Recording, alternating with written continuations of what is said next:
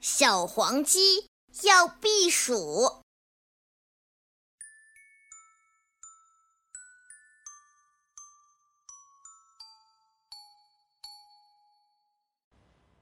夏天到了，太阳晒得大地发烫，真热啊！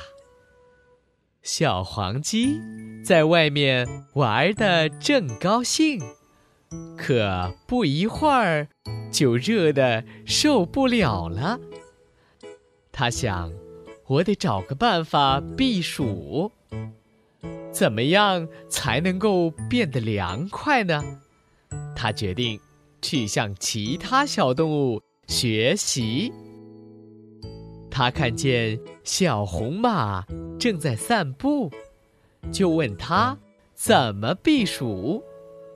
小红马说：“我有很多汗腺，天气一热就流很多汗，汗水带走了身体内的热量，就一点儿都不热了。”小黄鸡回家后，就在院子里跑来跑去，也想流很多汗。谁知道啊？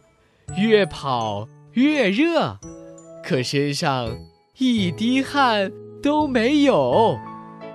看来小红马的方法不合适。小黄鸡又去找小松鼠。小松鼠说：“一到夏天，我身上厚厚的毛就会掉下来，变得很薄。”这样就不热了。小黄鸡看看自己身上的羽毛，想着：难道要拔下来吗？那样多疼呀！于是，他连忙打消了这个想法。他一扭头，看到了小黑狗，正趴在树底下。伸着长长的舌头，喘气呢。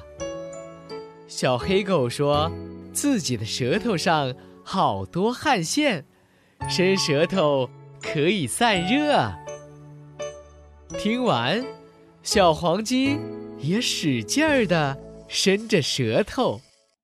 哎呀，它的舌头实在太短了，根本就伸不出来。